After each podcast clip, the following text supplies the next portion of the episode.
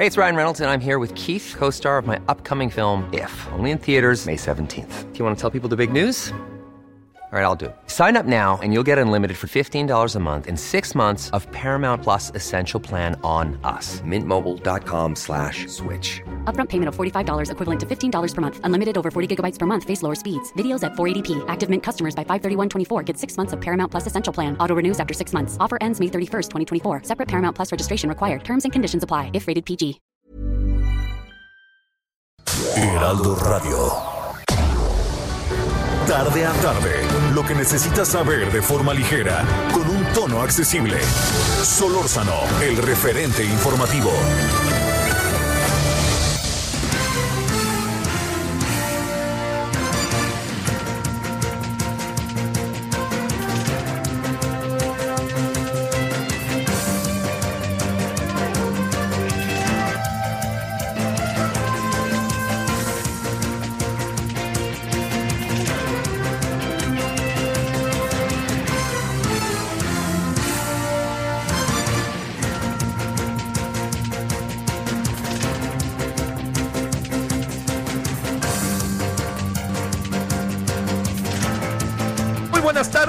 Gracias que nos acompaña. Estamos en el primer día de, no, en el segundo día feriado, en el segundo día, perdón, del hábil del mes de octubre. Gracias que nos acompaña, deseando que usted esté bien, que haya pasado, insisto, pues un buen fin de semana.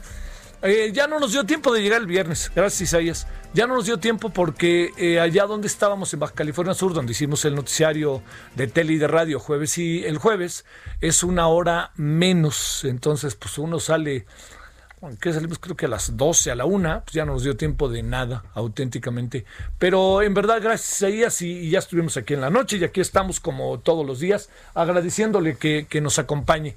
Bueno, eh, Mire, un, un elemento que yo creo que sería muy importante como tratar, le diría yo, como tratar de entender, que no está tan fácil de entender, ¿eh? créanme que está medio complicado, es el hecho de que el presidente de la República mantenga niveles altos de popularidad. Hoy otra vez él habló del 70%. Eh, lo trae en 54, 55 eh, y el financiero hoy lo trae en 62. Eh, yo, yo creo que en el fondo esta popularidad que mantiene el presidente, primero es consistente, resiste, que esto es muy importante. Yo no sé si 70% como dice el presidente, pero aquí el asunto está en que si usted la compara, por ejemplo, con otros sexenios ah, en tiempos como este, más o menos anda igual. Pero, ¿qué es lo que sucede?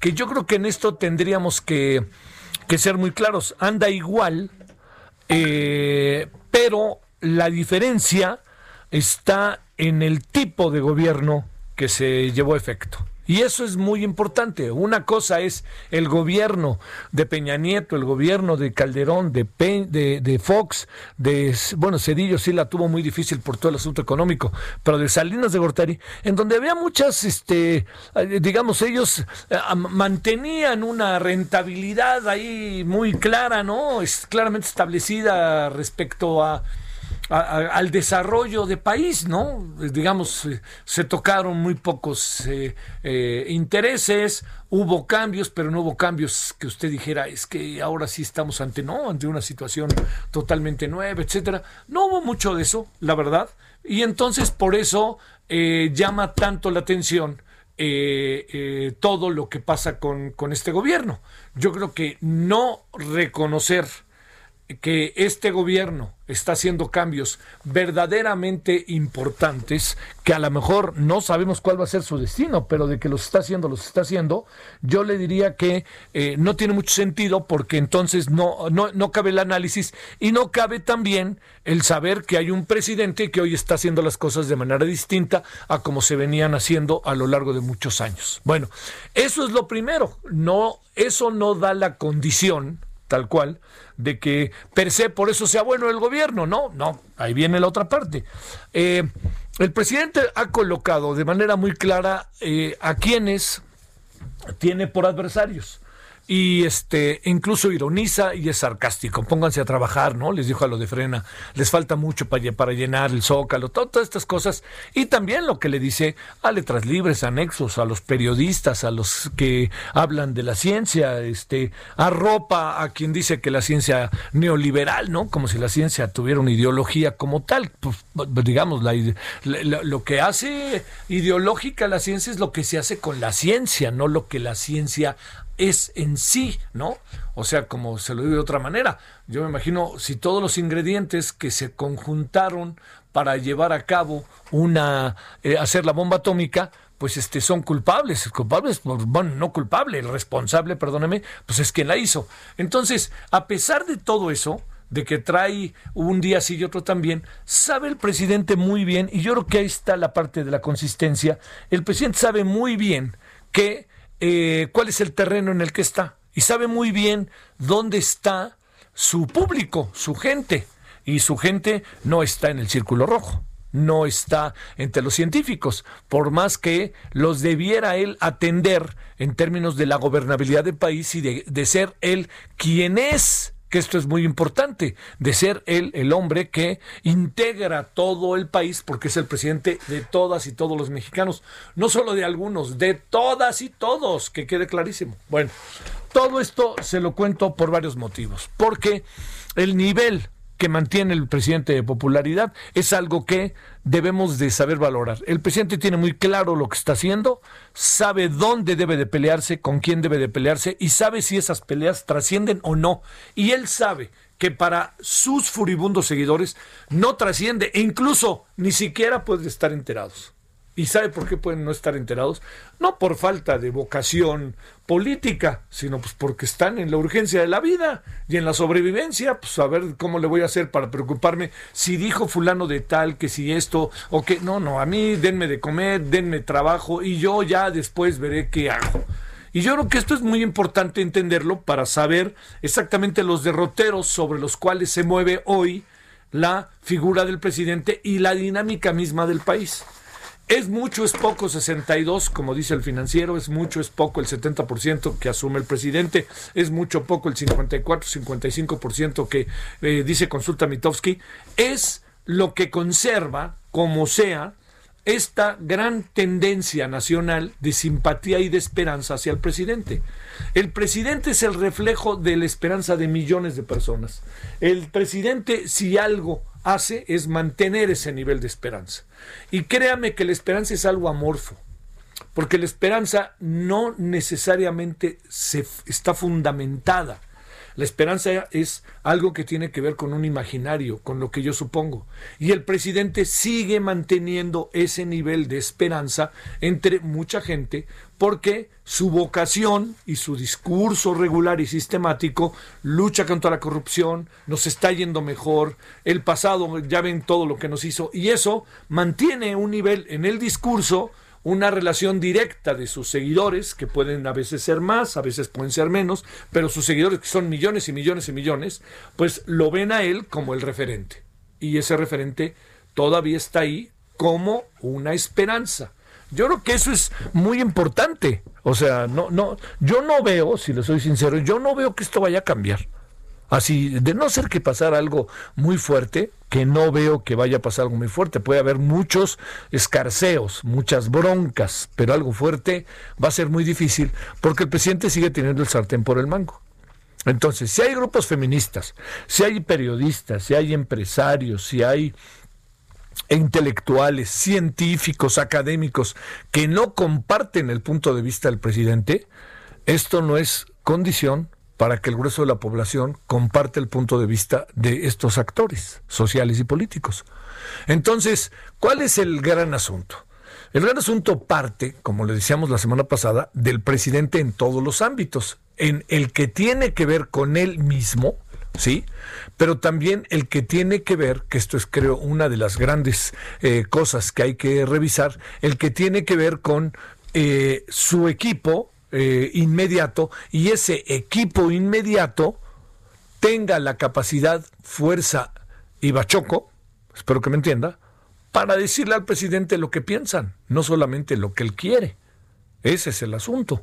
Entonces, ¿cuál ha sido uno de los ruidos más grandes? ¿Qué horas son las que usted diga? Muy mal. Por ahí no va. ¿Cuáles son? ¿Cuál es la hora, señor? ¿Es esta? ¿Le guste o no? Y eso le ayuda. Al presidente le ayuda. Pero si el presidente vive en una especie de, de, esfera en donde no hay manera de ver hacia afuera en ciertos temas, pues lo que va a acabar pasando es que se le va a venir encima. Mire con qué, fíjese, yo, yo creo que frena al presidente, ahí le va la expresión, le cayó como anillo al dedo.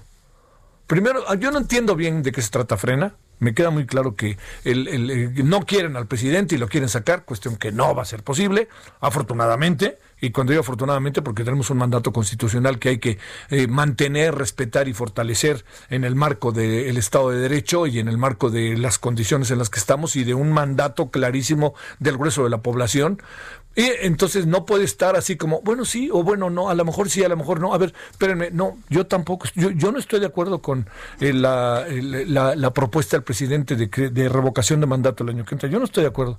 Yo creo que el presidente está para seis años y colorín colorado, hombre. Por Dios. ¿Qué quiere el presidente? Que le digan, ay, si no te vayas, te lo pido, te lo pido. ¿Qué quiere? No, hombre, él es el presidente, caray, somos los primeros que tenemos que, que, tomar en cuenta la, la, discusión está en otro terreno, no está en el terreno de revocar la constitución para ver si el presidente quiere seguir siendo presidente o no, o si la sociedad dice, el presidente va a acabar haciendo lo que quiere. O sea, créame, no, no, no lo, y lo digo porque sé también el talante de, del tabasqueño. Pero a lo que voy es a esto. Tenemos un presidente con niveles de popularidad importantes y significativos que le deben ayudar a su gobernabilidad. Pero mientras no se abra la puerta hacia lo otro, por más que el presidente mantenga altos niveles de popularidad, va a ser muy difícil la gobernabilidad del país. Va a ser muy difícil. Va a estar en un máscara contra cabellera constante. Y mire, yo creo que algunas cosas están siendo complicadas. Se le van a complicar al presidente.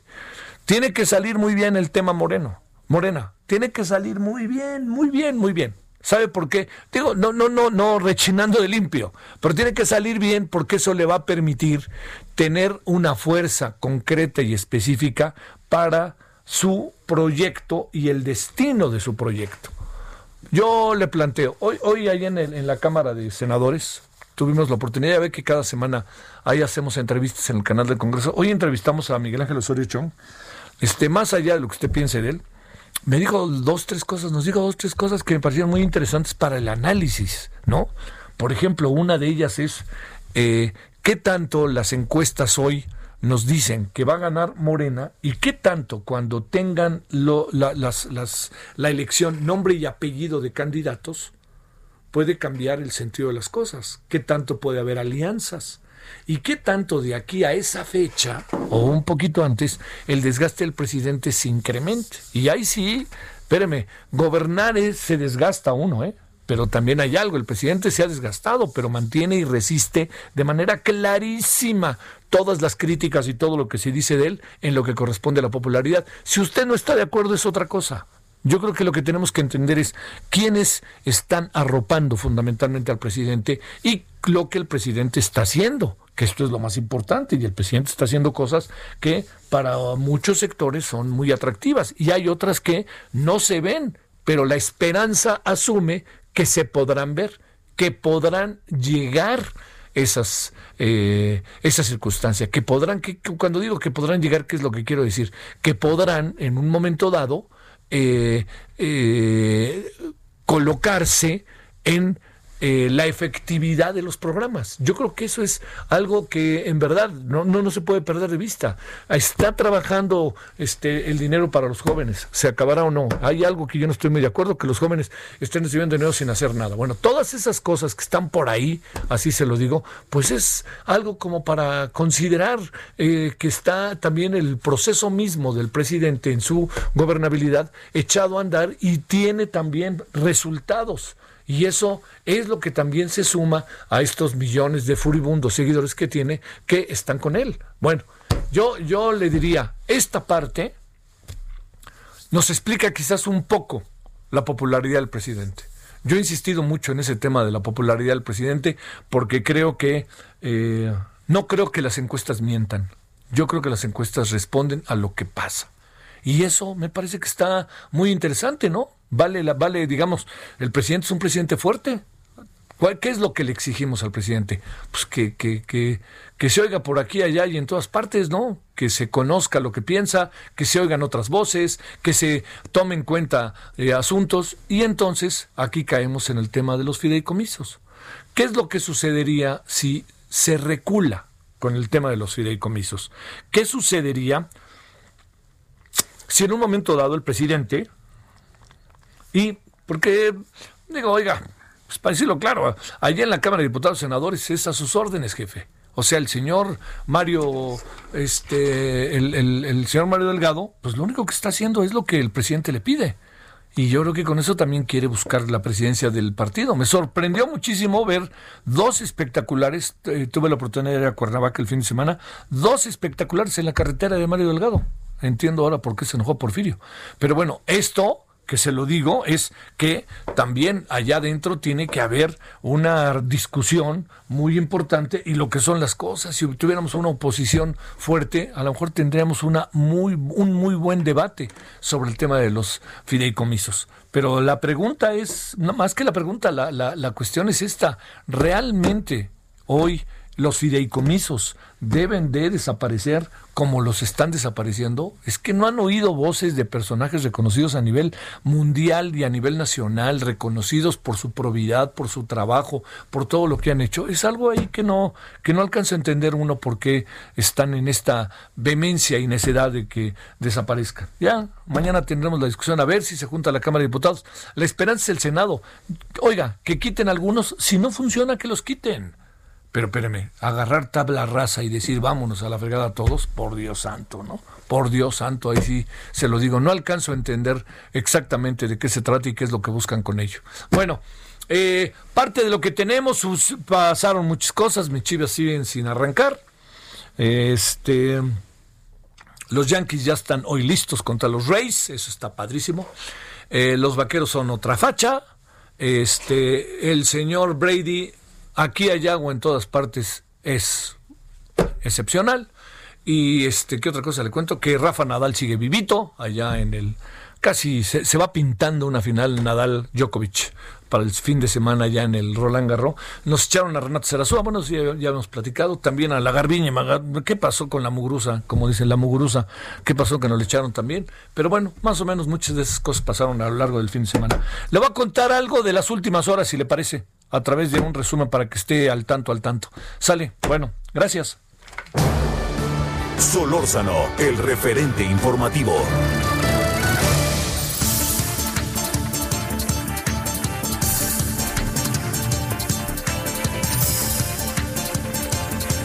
Bueno, le cuento 16, 17 en la hora del centro.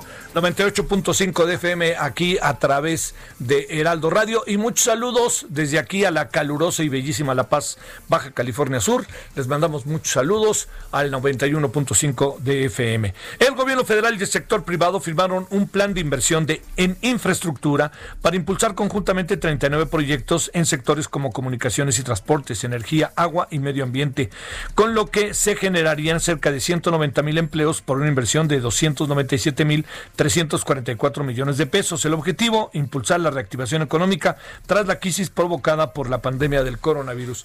Esta noticia de hoy en la mañana es una de las noticias más importantes del año, ¿eh? Así se lo digo.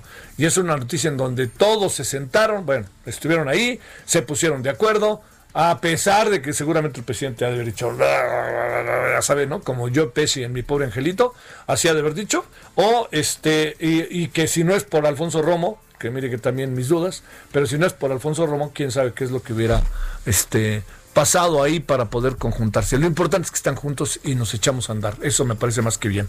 Bueno, mañana la Cámara de Diputados buscará aprobar la desaparición de 109 fideicomisos. Lo que le decíamos al respecto, este día el secretario de Hacienda, Arturo Herrera, aseguró que lejos de cancelar los apoyos a los beneficiarios, se tendrá una dispersión más rápida, pues la tesorería de la federación será la que haga las transferencias directas, evitando la triangulación.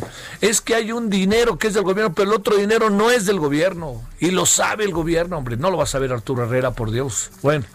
Ni hablar. El aspirante a la dirigencia de Morena, Mario Delgado Carrillo, denunció lo que calificó como un vergonzoso complot para evitar que gane la encuesta que definiría el próximo presidente nacional del partido. A través de Twitter aseguró que circula un proyecto de sentencia en el Tribunal Electoral del Poder Judicial de la Federación que tirará la encuesta para la dirigencia de Morena. Al respecto, trascendió que hoy el Tribunal Electoral decidió suspender hasta nuevo aviso la sesión donde analizaría este tema hasta lo que llamó nuevo aviso. Ya les avisaremos, fue lo que dijo. Qué compás de espera y qué pase tan singular, ¿eh?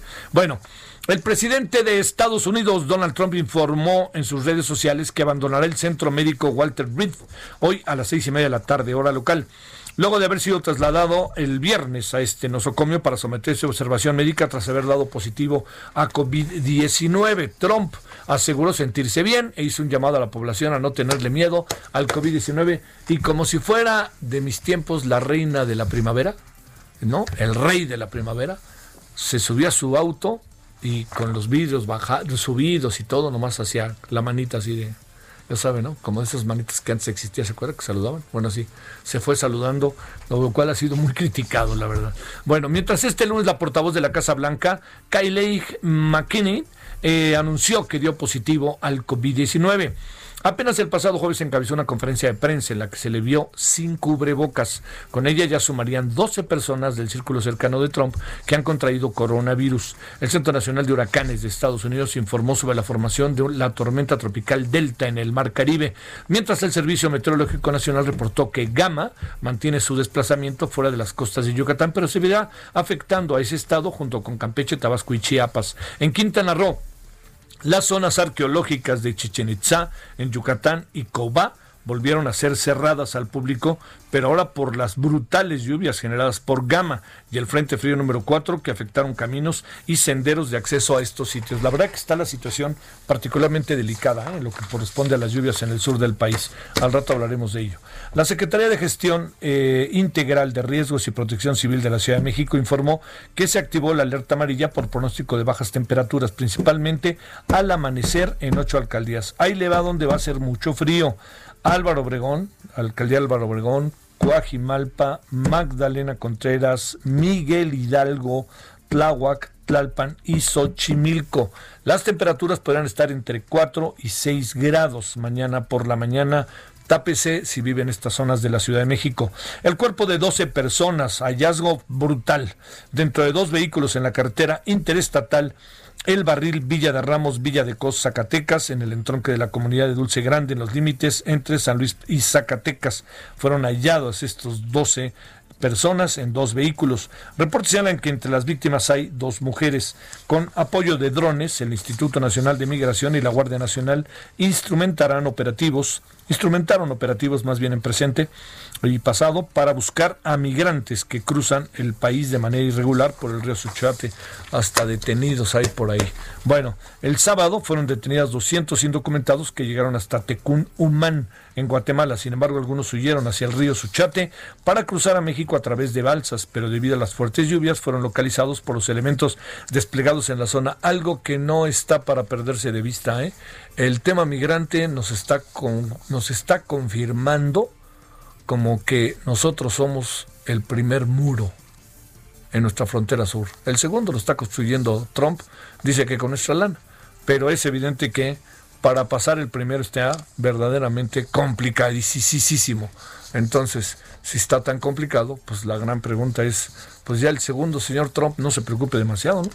La Secretaría de Relaciones Exteriores inauguró la oficina para emisión de pasaportes en el Aeropuerto Internacional de la Ciudad de México. Debe de atender 200 mil personas al año. Se busca replicar este proyecto en los diferentes aeropuertos de todo el país, que es una decisión verdaderamente importante. Le cuento, el Premio Nobel de Medicina fue otorgado a tres investigadores por sus descubrimientos del virus de la hepatitis C. Los estadounidenses Harvey Alter, Charles Rice y el británico Michael Houghton fueron distinguidos por el Instituto Karolinska. La hepatitis C es un gran problema sanitario global que causa cirrosis y cáncer de hígado alrededor del mundo, explicó el jurado. Y bueno, descubrir esto ha sido verdaderamente algo eh, verdaderamente importante. El 10% de la población mundial se ha infectado del SARS-CoV-2, causante del COVID-19, así lo señaló la Organización Mundial de la Salud. Michael Ryan, jefe de emergencias de la Organización Mundial de la Salud, dijo que sus mejores estimaciones indican que uno de cada diez personas en todo el mundo posiblemente ya se infectaron de coronavirus. Esto implicaría que la gran mayoría de la población mundial aún está vulnerable. El indicador de confianza del consumidor aumentó 1.1 punto, puntos en septiembre, está en 35.9. Esto lo dijo el INEGI. En su comparativo anual retrocedió 9.1%. De sus cinco componentes, el que mayor repunte tuvo fue el de percepción sobre la situación económica futura del hogar. Bueno, oiga, pues aquí andamos. Gracias que nos acompaña. Muchos asuntos como para echarle una miradita este día.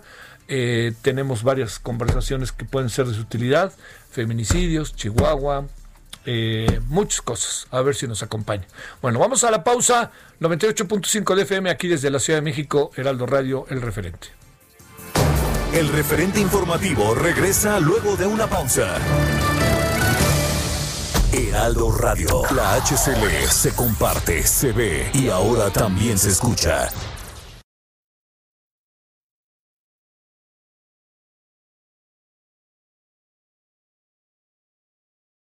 Heraldo Radio. La HCL se comparte, se ve y ahora también se escucha. Estamos de regreso con el referente informativo.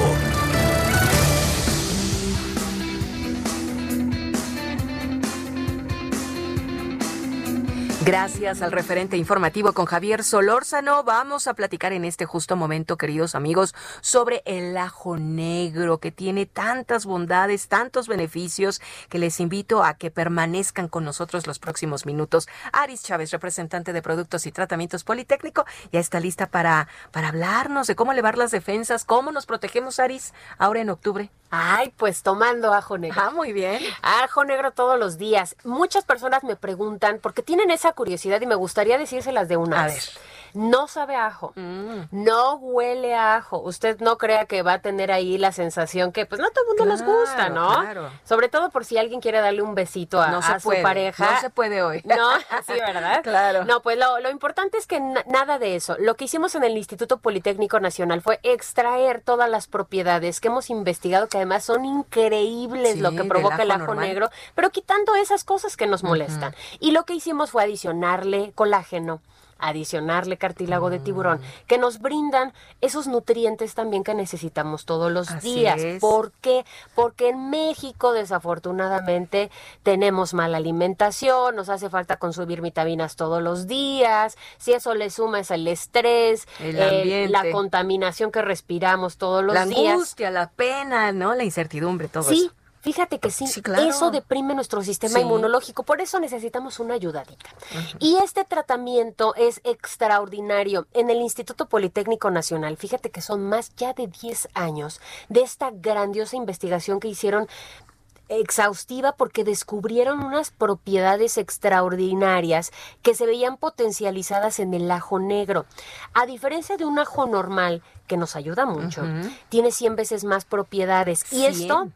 Esto nos ayuda a reforzar nuestro sistema inmune, evitando precisamente y previniendo enfermedades respiratorias. Tenemos pacientes de muchos años que toman religiosamente su cápsula de ajo negro Claro. y siempre nos dicen, yo en diciembre me enfermaba de gripa y, ¿Y desde que tomo el ajo negro, nada. Pasa de, de vista nada sí, más. y además nos puede ayudar muchísimo en tratamiento en gripa, asma, influenza, bronquitis, muchas enfermedades respiratorias, pero tiene otras cualidades que son muy importantes también. Ah. Limpia nuestra sangre, es decir, nos va a ayudar al mejor funcionamiento de nuestro hígado y por lo tanto podemos regular niveles de colesterol, de triglicéridos, de glucosa en sangre y si usted tiene diabetes, es 100% recomendable para usted, le va a ayudar muchísimo. Y como trae colágeno, nuestras articulaciones además ven una mejoría. Y este ajo negro, fíjate que tiene cualidades desinflamatorias. Por eso en pacientes con artritis funciona muy bien. Es un tratamiento que puede tomar toda la familia, una cápsula diaria por las mañanas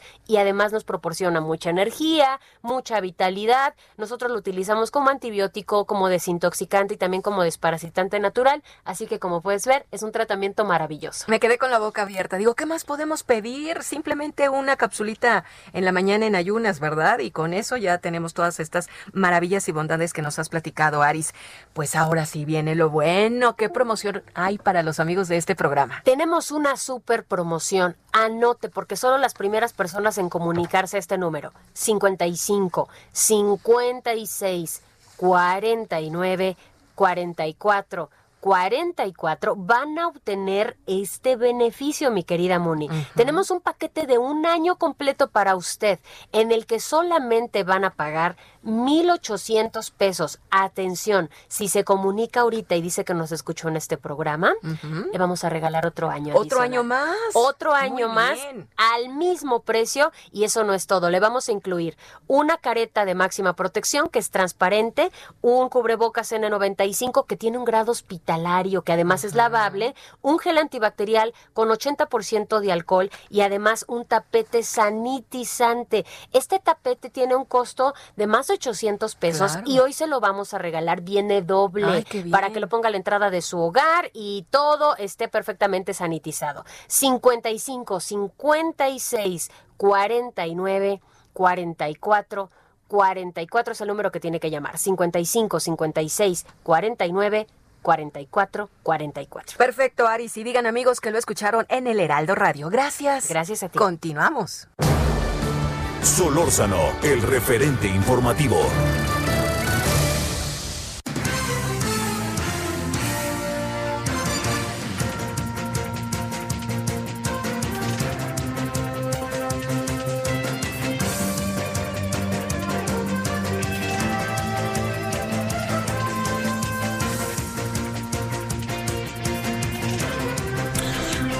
De vuelta. 95.1 la Paz, yo dije 91.5, perdóname. ¿Sí? A ver, ¿por qué no le revisas? Ya me hice bolas yo. Entonces dije bien, no, dijo, no dije bien y ahora digo bien. 95.1 allá en La Paz. Que va a crecer eso, ¿eh? Va a crecer. Muchos saludos allá a, este, al Mar Bermejo, como dicen, a toda la zona ya de, que está bonito La Paz, ¿eh? yo insisto que es un secreto bien guardado por ahí, pero va a tener que quitarse el secreto para que se desarrolle, no hay otra. La clave es cómo lo hagan. No vayan a cometer la misma torpeza de Cabo San Lucas, con todo y lo que lo queremos a Cabo San Lucas. Bueno, eh, fíjese que este, el, qué bronca hay, es en serio, ¿eh? Entre el gobernador de Chihuahua y el presidente, ¿eh? no es medias tintas. Y yo no sé cómo esté siendo percibida esta bronca entre los habitantes de la ciudad, del, del estado, perdón. No sé, ¿eh? no sé, no sé. Eh, alguien me dice que, hoy alguien me decía que, que, tiene la impresión de que, de que Chihuahua se está haciendo más panista que antes. Encuentran al presidente un poco como distante de los ciudadanos, por más que haya una parte de Morena que crece al amparo del presidente, no crece sola, ¿eh? no nos hagamos. Pero bueno, por lo pronto el tema del agua ahí está como un asunto delicadísimo para el país. Misael Zavala, vámonos contigo, cuéntanos. Javier, buenas tardes, buenas tardes al auditorio. Pues les cuento que la escasez de agua en el país pues ha preocupado ya las autoridades federales, ya que se tienen reportes oficiales de que dos presas internacionales no cuentan con abasto de agua para cultivos de riego en Coahuila y Tamaulipas. Esto lo informó la Comisión Nacional del Agua a la Comisión de Asuntos Fronterizos del Senado, donde, eh, bueno, a través de un documento se indica que las presas internacionales Amistad y Falcón en el norte del país tienen una reserva de agua para México únicamente de 226 millones de metros cúbicos de agua, lo cual es suficiente para dotar de agua potable a Coahuila y Tamaulipas solo durante seis meses. Sin embargo, el documento resalta que en estos momentos no se cuenta con agua para riego de estas presas para dichos estados y esto, bueno, pues ha entrado en crisis según el, gobierno eh, de México y la preocupación también de la Conagua, eh, porque este mes ya en octubre entra el ciclo agrícola otoño-invierno para, para Tamaulipas y para Coahuila pues ya que eh, esta entidad de Tamaulipas es, la, es el principal productor de sorgo, con dos millones de toneladas que, se, que surta al país y un millón de toneladas de, maíz anuales en promedio. en ambas entidades, tanto en Tamaulipas y Coahuila, se contabilizan 205 mil hectáreas de riego y la sequía si la sequía continúa, se verán afectados alrededor de 16 mil agricultores. Incluso la Comisión Internacional de Límites de Aguas entre México y los Estados Unidos, la SILA, anunció que los usuarios de agua de México y Estados Unidos deberán llevar a cabo ahorros de volúmenes de agua específicos durante el 2021, ya que se prevé una escasez de agua y se tendrá que aplicar este plan de contingencias contra la sequía en la cuenca en la cuenca baja de los Estados Unidos en, en respuesta a lo que ellos llaman la peor sequía eh, de 21 años que se tenga registro. Javier, esa es la información. Oye, Misael, en medio de un lío tamaño caguama, ¿no? Entre el presidente y el gobernador del estado, ¿verdad? Así es, pues esto se acrecenta con la con la situación de que México también pues debe cumplir con la dotación de agua según este tratado de 1944 firmado con Estados Unidos y que se tienen alrededor de 19 días para cumplir eh, con esta dotación de agua hacia los Estados Unidos y también con el conflicto en Chihuahua que bien lo comentas pues eh, ha tenido ha acrecentado en los últimos días. Gracias, saludos Misael. Gracias, Javier. Buenos días. Buenas tardes. Buenas tardes. Oiga, le invitamos a que a las 17 horas este día, ni hablar, tendría que dejar el noticiario, espero que esté con un, dicen por ahí, con un ojo al gato y otro al garabato. Eh, hoy este, se lleva efecto la premiación de 30 años ya de la creatividad publicitaria en radio. La programación es eh, en vivo, el 5 de octubre y 5 de octubre es Unidos por la Radio, Premio a la Creatividad Publicitaria en Radio. www.arbm.mx.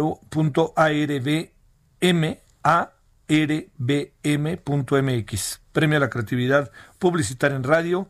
A, le vuelvo a decir, ARBM, Asociación de Radio del Valle de México, punto com, eh, perdón, punto MX, y eh, es, o si no, es asociación, eh, es, sí, claro, dije bien, ARVM Radio, todo junto, ARVM Radio, todo junto, punto, arroba premio radio. O sea que ahí está, y es la Asociación de Radio del Valle de México. Ojalá acompañe esto que es importante, ¿no? Pues es de repente en cosa de qué, 20, 30 segundos nos tienen que atrapar y a ver cómo le hacen, ¿no?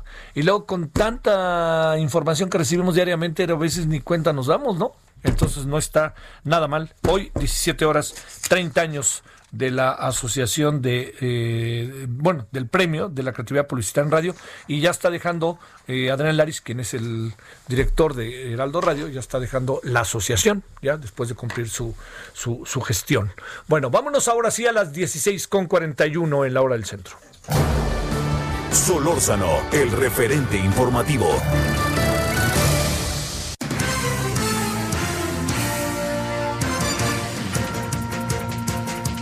Bueno, eh, el tema del feminicidio, ¿eh? que es un tema, por favor, de primerísimo orden y tengo la impresión de que crece y crece y no hay como una política concreta que lo enfrente, de no ser el discurso. Y con el discurso, pues, suenan, se hacen florituras, pero no se construyen realidades. Anayeli Pérez Garrido es asesora jurídica del Observatorio Ciudadano Nacional del Feminicidio, OCNF, y está con usted y con nosotros. Anayeli, de nuevo, ¿cómo estás? Buenas tardes. Hola, ¿qué tal Javier? Buenas tardes. Gracias de nuevo que estás con nosotros. Eh, muchas cosas pasaron estos días respecto a temas de feminicidios, mujeres que fueron encontradas, eh, incluso modelos, eh, mujeres estudiantes de universidades. ¿qué, ¿qué, supones que pasa y, y, qué es lo que lo hace permisible y posible, Anayeli?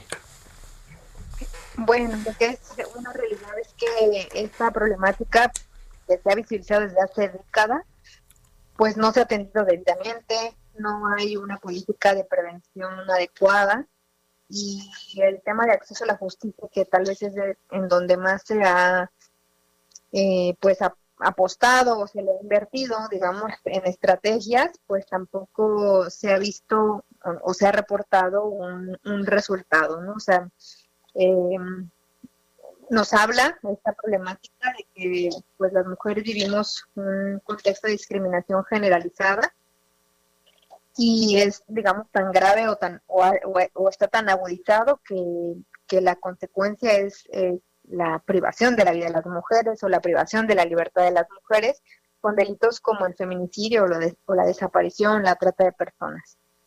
Eh, me parece que hay una falta de política de Estado con esa, o sea, con esa denominación para hacer frente a una problemática tan grave, tan lesiva eh, a, nivel social y que no se han tomado las medidas adecuadas y como, o sea, como tal, como una política de Estado. Oye, eh, ¿qué, es lo que estamos eh, enfrentando en función de que uno... Es, es, una paradoja, ¿no? Uno supondría que en la medida en que pasa el tiempo se deben desarrollar procesos de mayor información en términos de la sociedad. Es decir, la sociedad tiene más elementos para poder entender, diría yo, lo que pasa. Pero resulta que que parece que como si fuéramos o si estuviéramos caminando exactamente hacia rumbo contrario. ¿Qué está pasando con el proceso de formación de una sociedad desde las primeras generaciones? Pues me parece que ha sido lento el aprendizaje. O sea, yo te puedo hablar de hace cinco años, donde el término feminicidio no era aceptado, no era conocido por la sociedad y que ahora digamos, a pesar de que se han logrado, porque me parece que son logros finalmente del movimiento feminista, del movimiento de derechos humanos, de defensa de, los derechos de las mujeres, pues se han visibilizado las violencias, se conoce más, se, ha sensibilizado, porque me parece que hay mucha población sensibilizada ahora. Eh, o sea, yo lo veo tan solo con los movimientos sociales. Eh, yo tuve oportunidad de estar hace algunos años en la lucha eh, contra el feminicidio, donde éramos unas cuantas, ¿no? O sea, éramos muy pocas eh, personas, mujeres principalmente, o quienes acompañábamos a las madres de las víctimas. Y ahora, pues, vemos, o sea, a mí me da entusiasmo ver que somos muchas más, miles, ¿no? Eh, en las movilizaciones. Y me parece que esta reacción, pues, es tardía, ¿no? Es tardía porque la realidad pues como decía, está desde décadas eh, anteriores, pero también esta respuesta tardía no solamente es social, sino, o, más bien sobre todo es eh, institucional o, estatal. Me parece que no hay una política de Estado, eh, no, no, la conocemos para pues establecer cuál es nuestro, nuestra línea base, nuestro punto de partida con esta realidad y qué esperamos a cinco años, a diez años eh, y mucho, digamos, de lo que, de lo que creo que me parece que es eh, eh, o que ejemplifica, pues es cómo estamos invirtiendo hacia una nueva generación, ¿no? Hacia una nueva generación de sociedad, qué estamos educando, qué estamos transmitiendo a las niñas, niños y adolescentes respecto al tema de igualdad, o, al, o a una cultura de no violencia. Me parece que ahí no hay una inversión por parte del Estado. Eh, y no hablo solamente de la escuela, sino de cómo estamos eh, em, elaborando estrategias como sociedad para construir una sociedad, eh, digamos, dirigida hacia la niñez o hacia la población más joven para que no replique ¿no? y normalice esta violencia. Me parece que si no tomamos cartas en el asunto eh, de manera urgente, eh, pues vamos a tener una curva de aprendizaje mucho más dolorosa, mucho más problemática de lo que vivimos en esta generación, ¿no? O sea, estamos viendo una realidad donde se matan a 11 mujeres todos los días y no sean, digamos, tenemos décadas de, omisiones y no tomamos cartas en el asunto, me parece que esta curva de aprendizaje va a ser eh, mucho más letal porque estamos educando y estamos normalizando la violencia. Estamos educando a las niñas y a los niños en la violencia, ¿no? Cosa que creo que algunas generaciones atrás no tuvimos y a pesar de eso estamos viviendo esto. Oye, eh, a ver, la, la, parte que corresponde, a Nayeli, eh, a, a lo que sucede en la gobernabilidad del país. Yo entiendo que centralmente pensemos en el presidente, en el gobierno federal, pero pues por favor, ¿no? Ahí están los gobiernos estatales que también, y, oye, y si me permites, los municipios. A ver, yo te diría, ¿qué, qué pasa con el gobierno federal?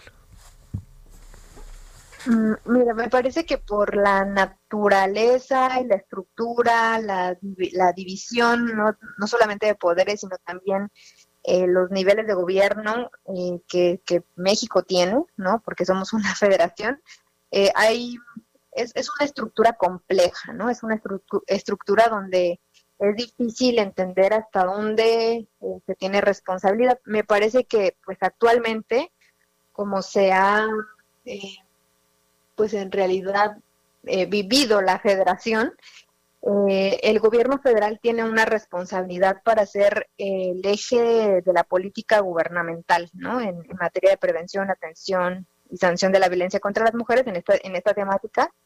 Y me parece que hay, hay, hay limitaciones, hay omisiones, pero sobre todo, por supuesto, a nivel eh, estatal y municipal, donde digamos está el contacto directo con la población, las políticas de prevención y atención de la violencia, creo que pues ahí hay una, una, una gran deuda. Eh, hay pues una disparidad además entre entidades federativas, o sea, y depende pues incluso de, la persona que está al frente, de qué tan comprometida está con, con atender estas problemáticas o de estar sensibilizado, sensibilizada ante estas violencias o problemáticas y, pues esto no debe ser así, ¿no? no debe caer en, en la voluntad de una persona, en la voluntad personal, sino como una política de Estado. Y me refiero a eso cuando hablo de una política de Estado, es que el tema de la prevención, atención y sanción de la violencia esté a cargo de todas las entidades públicas, ¿no? O sea, que sea desde la Secretaría de Educación Pública hasta el municipio de aquel rincón más alejado, ¿no? De la población o con características también eh, específicas como son los municipios indígenas, ¿no? Que también tienen eh, pues mucho que, aportar o que atender ante la situación o ante esta realidad. Oye, eh, este, de repente ayuda, ayuda poco o, o, nada, te lo debo de decir, el discurso presidencial o ahí que encuentras. Eh, bueno, me parece que ha habido eh, tropiezos, ha habido errores, sí, por supuesto, en cómo se ha manejado el tema de derechos humanos, el tema de violencia contra las mujeres. Eh, me parece que no ha sido muy asertivo a veces el, el, discurso y pues finalmente las palabras, em, digamos que desde una política de Estado sí tienen un efecto, ¿no? Entonces y desde el gobierno federal no hay una sensibilización hacia, hacia este tipo de problemas o de su gravedad ¿no? y su complejidad, porque tampoco es una cuestión meramente doméstica, y mm. aunque así lo fuera, eh, no está siendo bien atendida, pero no lo es, lamentablemente, eh, digamos, hablando de feminicidio o de violencia contra las mujeres, no está reducida al ámbito privado. Las mujeres estamos viviendo violencias también por efectos de otras em, problemáticas sociales como es el narcotráfico, ¿no? la delincuencia organizada, la trata de personas. Em, el discurso pues sí tiene un efecto en cuanto al, al, nivel de atención o la prioridad que se le da como, como, como primero como Estado y también como sociedad, ¿no? Sí, sí, sí. si la cabeza de un Estado justifica o invisibiliza este, o minimiza la violencia contra las mujeres, pues por supuesto que el agresor se va a reír, ¿no? Em, me parece que sí es eh, importante que desde el, desde el mandatario del, Estado mexicano y todas las autoridades, em, digamos, eh, hasta el policía, ¿no? De a pie, pues tengan eh, claridad de que es un problema que enfrentamos como sociedad y que ellos son, son parte de la pues de lo que esperamos sea la solución, ¿no? Que es el Estado, que dé respuesta, que dé atención, que, que, garantice el acceso a la justicia para las víctimas y que esta, esta, estos procedimientos pues sean con dignidad, que sean con respeto a los derechos humanos y, o sea, y me refiero a que no se revictimice, que no se justifique la violencia, que no se minimice, que no se, eh, o sea, que no se realice con estereotipos, ¿no? Eh, de género, por ejemplo, cuando se habla de violencia contra las mujeres. Sí. Eh, y pues me parece que el discurso es importante, o sea, que, que la cabeza tome como una acción prioritaria, como una política de Estado, el atender la violencia contra las mujeres y la discriminación, porque el nivel de desarrollo de un país también se mide por eso, ¿no? Bueno, este, Anayeli, pues ahora sí que como aquella canción, ¿verdad? no pare, sigue, sigue y a seguirle y a seguirle, pero estos días han sido como, además de todo, tristes, ¿no? Porque son historias recurrentes, con como denominadores comunes, y eso duele, ¿no? Pues sí, o sea, duele que, digamos, que tantas vidas no, no, o sea, parezca que sean en vano. Sí. Eh, porque muchas de las mujeres que están detrás ¿no? de, la búsqueda de justicia son las madres de las víctimas y ellas luchan no solamente por tener acceso a la justicia para sus hijas, sino también para que estos hechos dejen de ocurrir. Sí, claro. Entonces, pues lo digamos que sigamos. a la población es parte de esa lucha. Sí, sigamos, sigamos. Gracias, Anayeli. Muchas gracias a ti, Javier. Hasta luego, Anayeli Pérez Garrido, quien es asesora jurídica del Observatorio Ciudadano Nacional de Feminicidio. Quisimos hacer un alto en este lunes con el tema. ¿Sabe por qué? Porque encontramos que, eh, que mucho de lo que eh, pasó el fin de semana y estos días nos volvieron a colocar de manera verdaderamente alarmante el tema. De suyo lo es, ¿eh? pero de manera abierta y definitivamente alarmante. Así se lo dijo. Bueno, eh, oiga, le cuento, eh, la noche de hoy, allá en el análisis político, eh, de Heraldo Televisión, Canal 10 de Televisión Abierta, estamos en Sky 161 y estamos también en Isis en el Canal 10.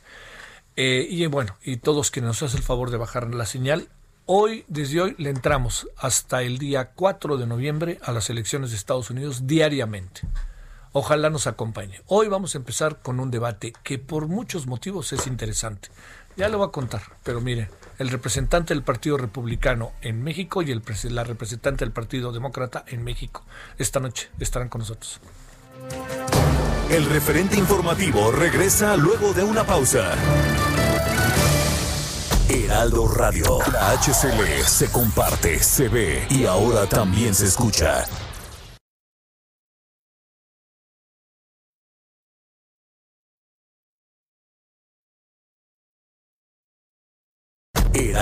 La HCL se comparte, se ve y ahora también se escucha.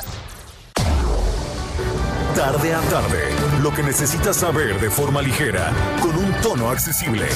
Solórzano, el referente informativo.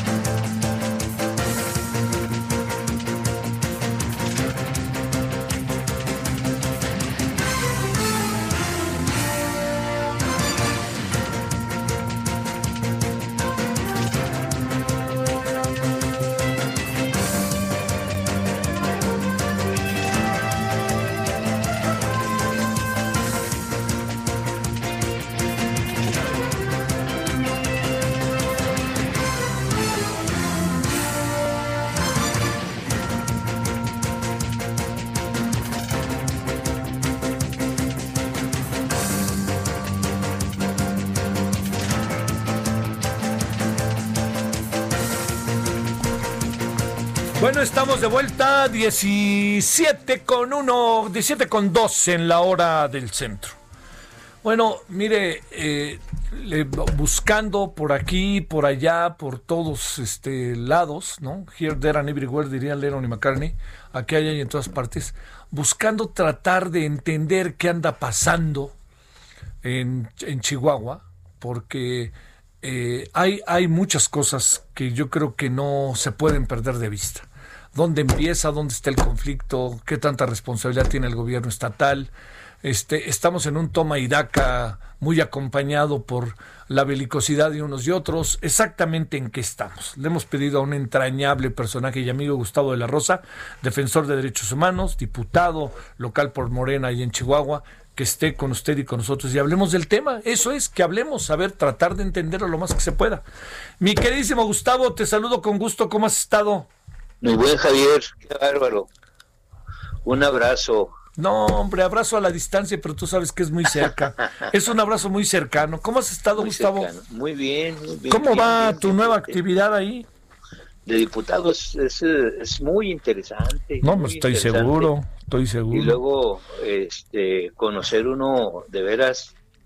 Este, yo estuve en el Cerezo de Juárez. Sí, claro, claro pero no nunca había visto la corrupción tan cerquita como ahora. No me digas. Híjole, híjole, híjole. de verdad, no, les ganan con mucho a los del cerebro. Oye, oye, ¿y, y, y quiénes? O sea, ahora sí que por todos lados se reparte o hay algunos que no, en no, particular no, pues algunos van mano. no, pues es que es, es selectivo, pues es que este no, no, pues es que no, uno no puede aceptar este, este, tipo de cosas, pero nada más hay, un caso, un caso particular de un diputado al que le dan 800 mil pesos al mes. ¿Puedo saber a cuenta de qué? Bueno. ¿A, cuenta de qué? No, ah, para personal de apoyo. No, hombre. Así. Y bueno, con eso ya te dije todo. Otra, otra. Oye, Entonces, la lucha ahí contra la corrupción y la lucha, pues no, me ha llevado a, niveles fuertes y, y, y, de una gran experiencia conocer lo que, eh, lo que es la corrupción este, y cómo va a ser muy difícil, muy difícil dominarla. Sin embargo, pues el tema el tema era lo, de lo del agua y este conflicto del gobierno federal estatal, ¿no? Mira, eh, yo yo yo sostengo que hay un problema un problema de, de, ruptura del orden constitucional, de la estructura constitucional, porque eh, todo todo empezó eh, como antecedente hay una mala decisión de Conagua. Yo lo he dicho muchas veces y a lo mejor me vienen llamando la atención de Morena porque lo digo, pero hay una mala decisión de Conagua. Sí.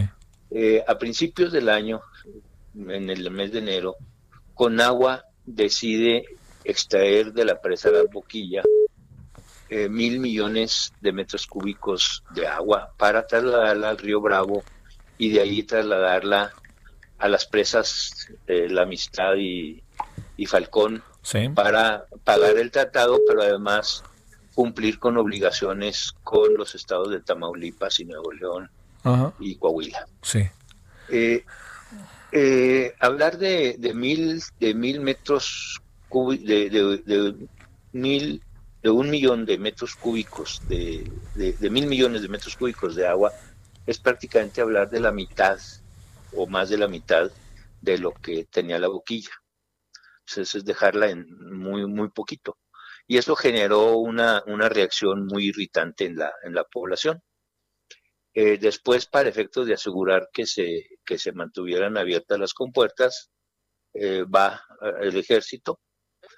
Y, y, hay una, una reacción, en mi opinión, una reacción este, em, popular, pero en mi opinión, manipulada. Ah, hay un ah, descontento sí.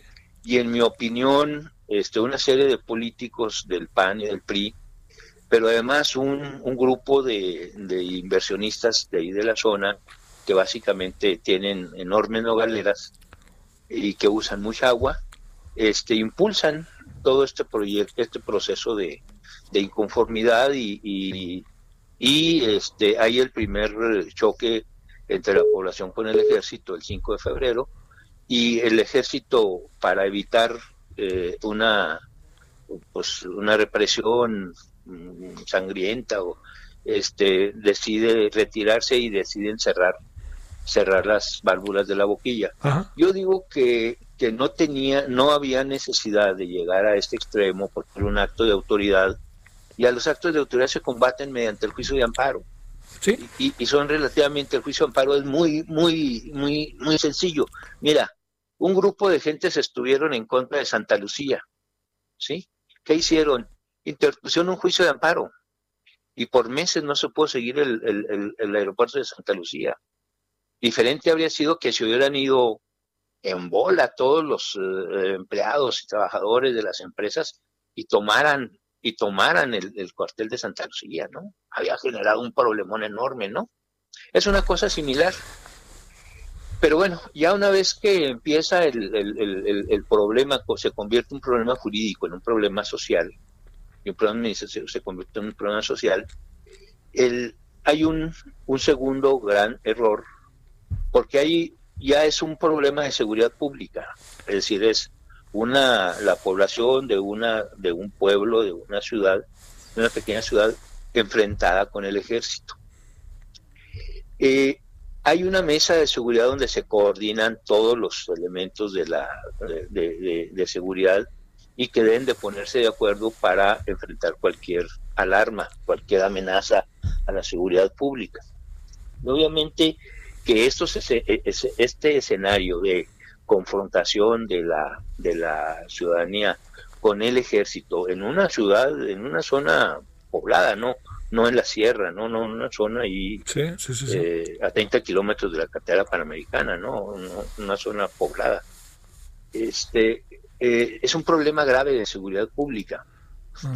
Y la estrategia, una vez que sucede eso, tú, tú sabes, yo estuve en la mesa de seguridad por cinco años, este, fui de los, que diseñamos la, forma de intervenir del ejército y cómo se separar el ejército y cómo traer la policía eh, federal y cómo supervisar todas estas cosas. Este, resulta que cuando hay un problema de seguridad pública, las fuerzas del Estado, las fuerzas del municipio y las fuerzas de la federación deben unirse bajo un solo mando. Aquí en Ciudad Juárez así lo hicimos y estábamos unidos bajo un solo mando del entonces comisionado de la Policía Federal, eh, Facundo Rosas. Este, así debe ser, porque es un problema de seguridad pública. Pero ¿qué sucedió ahora frente a esta situación? Cuando ven que la movilización en la zona son cientos, a lo mejor miles de votos, los primeros que se separaron de el, eh, de la, del mm, acuerdo constitucional de unidad fueron los presidentes municipales. Y los presidentes municipales se incorporaron con todos sus empleados al movimiento. Pues, pues, y pues. después los diputados estatales del PAN, junto con otros diputados de los otros partidos que lo siguen porque pues son los que tienen el poder ejecutivo y, y, el, y estas cosas que te platicaba ahorita. Oye, entonces el gobernador al final que no diga que no, por la versión que nos das, jugó políticamente con el asunto. Claro, claro que sí. Mm. Oye, fue un error, ¿eh? En este, gravísimo, mira. Es un error ese. En este, en este tipo de mesas de trabajo, lo que se dice es absolutamente secreto. Sí. Entonces, el gobernador cuando vio que había una reacción muy terrible porque hubo varios enfrentamientos, por lo menos cuatro, con la Guardia Nacional. Ahora sí ya se retiró el ejército y dejó a la Guardia Nacional, y hubo por lo menos cuatro, algunos muy difíciles, antes del problema del gobernador, ¿eh? Sí. Este, eh, eh, enfrentamientos muy difíciles. Este, la, la ciudadanía pues empezó a tomar una actitud muy reactiva contra la Guardia Nacional y empezaron a exigir que se fueran los de la Guardia Nacional porque los de la Guardia Nacional eran los que estaban protegiendo que se abrieran las compuertas. Ahora sí ya no se iban a pagar los mil millones de metros cúbicos, sino se andaba hablando de pagar alrededor de 200 millones de metros cúbicos, 250 ya, una cantidad razonable que permitía que hubiera agua para el ciclo agrícola y luego abonar algo al tratado. Eh, entonces, cuando ven ese, esa ebullición contra la Guardia Nacional, el gobernador públicamente dice, yo le pido a la Guardia Nacional que se retire a Ciudad Juárez. Y, y yo, este, así, la Guardia Nacional no tiene nada que estar haciendo en, en las presas. Lo están generando problemas. Entonces, hacer eso cuando tú tienes una mesa para discutir los problemas de seguridad pública es, es el equivalente a, a, bueno, en tiempos de guerra es una traición. ¿Por qué? Porque estás, estás publicando algo que debiera ser secreto. O sea, él, si él quería que se retirara la Guardia Nacional de, de la zona de Delicias, y de Camargo sí. en la mesa, en secreto. Si hubiera, si hubiera debatido, claro. De, lo debería haber propuesto y hubiera debatido. Ajá. Y entonces era muy probable, porque nosotros le seguíamos el pulso, Ajá. era muy probable que pudieran decirle, bueno, ok, se retira la Guardia Nacional, pero entonces la Policía del Estado se hace cargo de cuidar las presas. Oye, siendo y que... eso estaba terrible sí. para él, porque ya le habían dado la primera despeinada. Sí. Oye, siendo que ahí está Alejandra, que conocía, ¿no? Este, bien todo el trabajo de la mesa, que participó directamente contigo. No, personajes como ella y otros no pudieron haber influido para decir, a ver, espérame, vamos a temperar los ánimos, esto va por acá. Eh, Sabes que el gobernador en muchas, sí, sí, mira, no es posible, no es posible. Sí, el gobernador en muchas ocasiones se comporta como diputado, como senador. Uno como diputado puede este, eh, decirle hasta que se va a morir al diputado de enfrente. Sí, pero no, no, no. Y al terminar nos vamos a comer juntos. Uh -huh. ¿No? Sí. Así es el, el juego parlamentario. Pero los poderes ejecutivos no y menos tratándose de cuestiones de seguridad pública. Oye, eh, ¿y qué piensas de la decisión del presidente de no invitarlo? Digamos, fue, fue no, bueno, yo no sé si tenía que ir a, a, Chihuahua o no, pero el desplante fue mayúsculo, ¿no? Bueno, mira, lo que sucede es que este cuando el gobernador hace público eso, que él está pidiendo, se retire la Guardia Nacional, este el, el, el secretario de, de, de Seguridad Pública eh, y la misma Guardia Nacional dicen, bueno, hemos sido ofendidos, nos quiere retirar el gobernador. Sí. Entonces, este, exactamente al día siguiente, eh, el, el, delegado Juan Carlos lo era, sí. hace unas declaraciones diciendo pues que el gobernador está politizando el problema, que está aprovechando la coyuntura para, para, para ganar votos y poder permanecer en el poder. Y entonces la reacción del gobernador es expulsar a, a Juan Carlos de la mesa de seguridad. Dice, estás expulsado porque no te tengo confianza. Pero Así. quién, pero pues ni modo que él determine todo. Pues es una mesa, ¿no? No es, es el gobierno del. Estado, no es una mesa. Entonces, ya no. en ese sentido, bueno, pues ya eh, el gobernador se planteó en tales términos de que para fuera la Guardia Nacional y para afuera el, el, el ¿No, ¿No has hablado tú con el gobernador, Gustavo? No, no, no, no he podido hablar y no, no, no lo he buscado hablar porque tengo miedo a una reacción de este tipo. Sí. La verdad. Sí, sí, sí, sí que, que, deje las cosas peor. Sí, sí, sí. Que no, no Entonces sí está la cosa muy grave. Entonces, obviamente que el, el presidente de la República en esos términos no iba a, a, a, a tomarse la foto con el gobernador. No, no, no. Ahora, Porque pero también, hasta donde se sabe, no había necesariamente un motivo para ir, ¿no? Eh, sí tenían, eh, tenían, mira, normalmente hacen, hacen recorridos.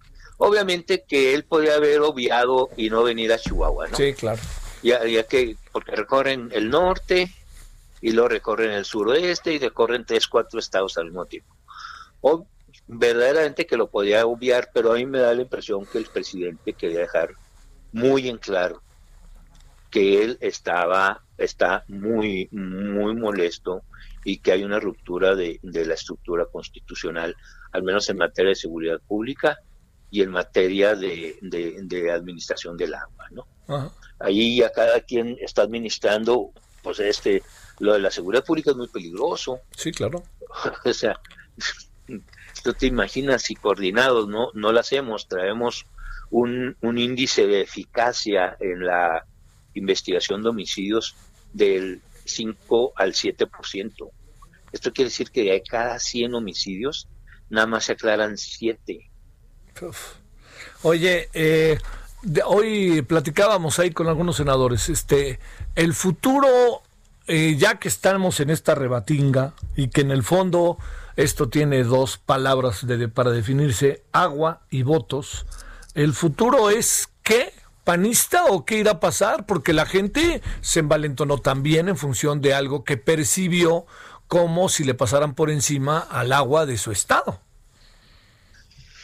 Sí, pues este el, el, futuro es bien complicado porque, mira, em, este, este, mm, la crisis del agua en este momento es que tiene que terminar de pagarse el adeudo del tratado. Es como una hipoteca, que es el último abono. Este año era el último abono y tiene que quedar en cero para empezar otro proceso de 10 años. ¿No? Entonces, eh, al parecer, lo que a mí me, da la impresión es que viendo que, ir por el agua de la boquilla significaría un riesgo de, vidas costosas, que desde luego yo me, me, he manifestado porque se investigue a fondo y se, se encarcelen a los, a los uh, miembros de la Guardia Nacional que dispararon contra la pareja en donde murió una mujer. Eh, yo propuse en el Congreso un punto de, de eh, coincidencia para pedirle al, al presidente de la República que investigaran a fondo y el PAN se opuso, por cierto. Nada más te lo aclaro, porque yo siempre he sido defensor de derechos humanos y no voy a negarme ahorita una cosa de estas. Pero el, el, problema es que sacar el agua a fuerza ya implica mucho riesgo para la población. Entonces yo pienso, entiendo, lo que yo haría es derivar agua de otros lados, que sí se puede hacer, pagar el tratado y este dejar para los próximos 10 años resolver el problema del agua. Bueno, esto estaría, este estaría, digamos, podría ser una decisión sensata, pero mi impresión es que el gobierno federal y el gobierno estatal están auténticamente enfrentados y no hay manera. Ha estado muy callado el gobernador estos días, por cierto. Tiene, claro, pues sintió el golpe. Sí, sí. Pues a eso vino López Obrador a, a darle un golpe. A, darle un manotazo en la mesa. Nosotros el día de mañana vamos a proponer que se reinicie el diálogo y que este, respeten los protocolos de seguridad y el respeto a las instituciones y a las personas y, que, Oye, no, no ganamos mucho ¿eh? con un enfrentamiento de esta naturaleza. Nadie, nadie gana, ¿eh? y menos, la, las, menos el Estado, ¿no? Imagínate si la Guardia Nacional se retira de la zona de delicias. Sí. Ahí en la zona de delicias la domina un, un cartel que lo comandaba un, un tipo que le decían el Cumbias. Sí. Y, tenía un dominio completo de la zona. Ah. Ahí, ahí pasa el, el, hay guachicoleo en serio, ¿eh? En esa zona. Eh, uno de los guachicoleros, que, un empresario muy distinguido, destacado ahí en Delicias, acaba de salir en un video cortándole las orejas a uno de sus escoltas, cortándoselas con una navaja. Wow. O sea, si retiras a la Guardia Nacional, estas gentes dominan a los policías municipales. Ajá. Oye, ahora, ahora, con todo el cuestionamiento que, que, hay respecto a las actividades y a lo que hace también la Guardia Nacional, porque digamos, el, la muerte de esta mujer eh, que iba con su marido ahí a 20 kilómetros de Delicias, pues es, es algo que, que, expuso mucho a la Guardia, ¿no?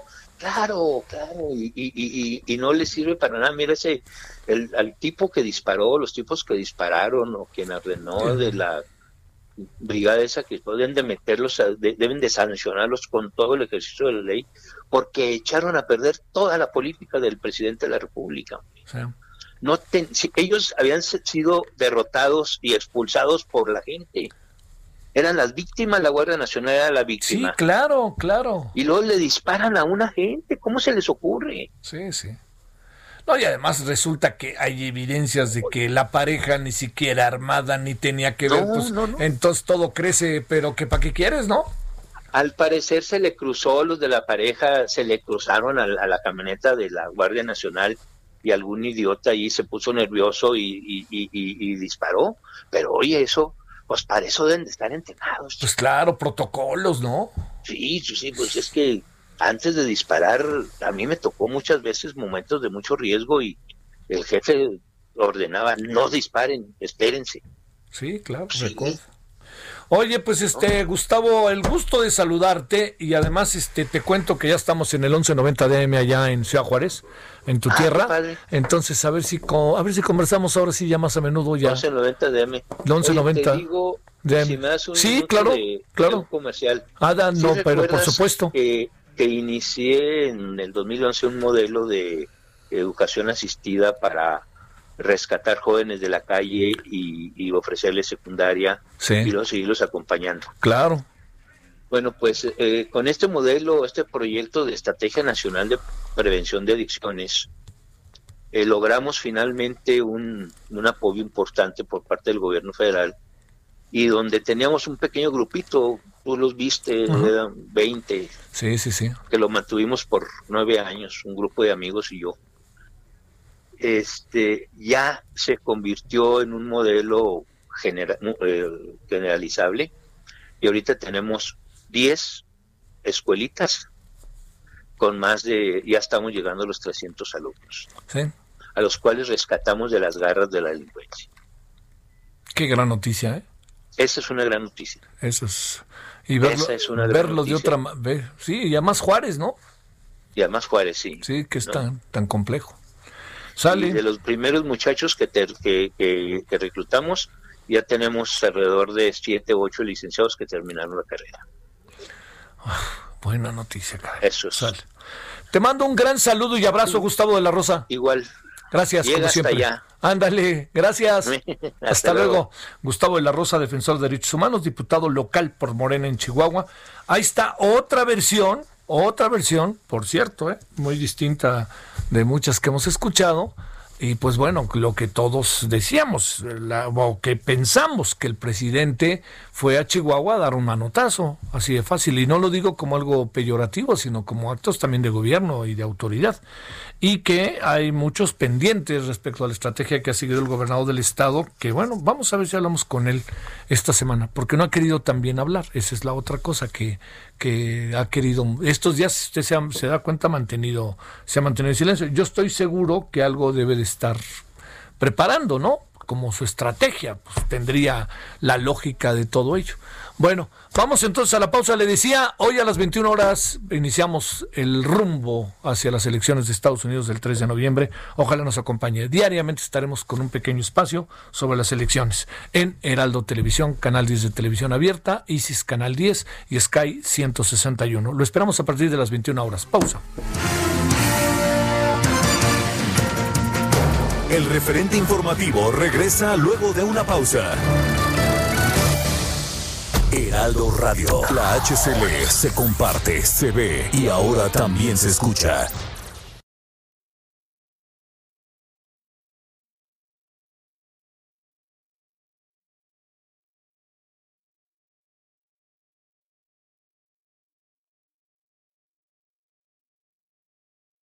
Heraldo Radio, la HCL se comparte, se ve y ahora también se escucha. Estamos de regreso con el referente informativo.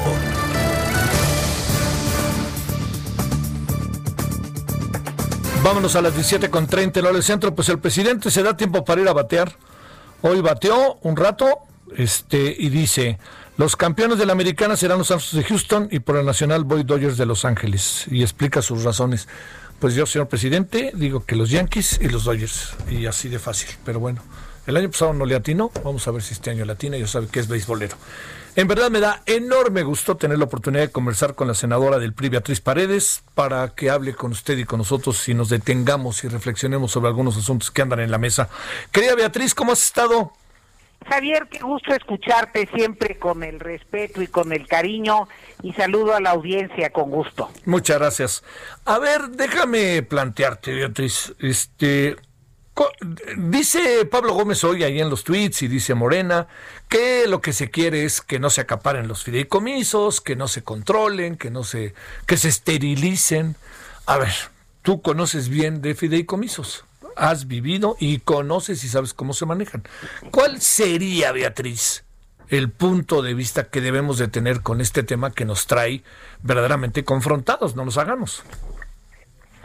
Pues eh, mira, eh, la razón por la que los fideicomisos eh, se crearon fue para atender un conjunto de temas con mayor agilidad y parece mentira, con mejor y mayor transparencia eh, para eh, poder asignar los recursos cuando se requieren. Por ejemplo, el fideicomiso para atender catástrofes y desgracias naturales. No se puede programar cuando entran los huracanes.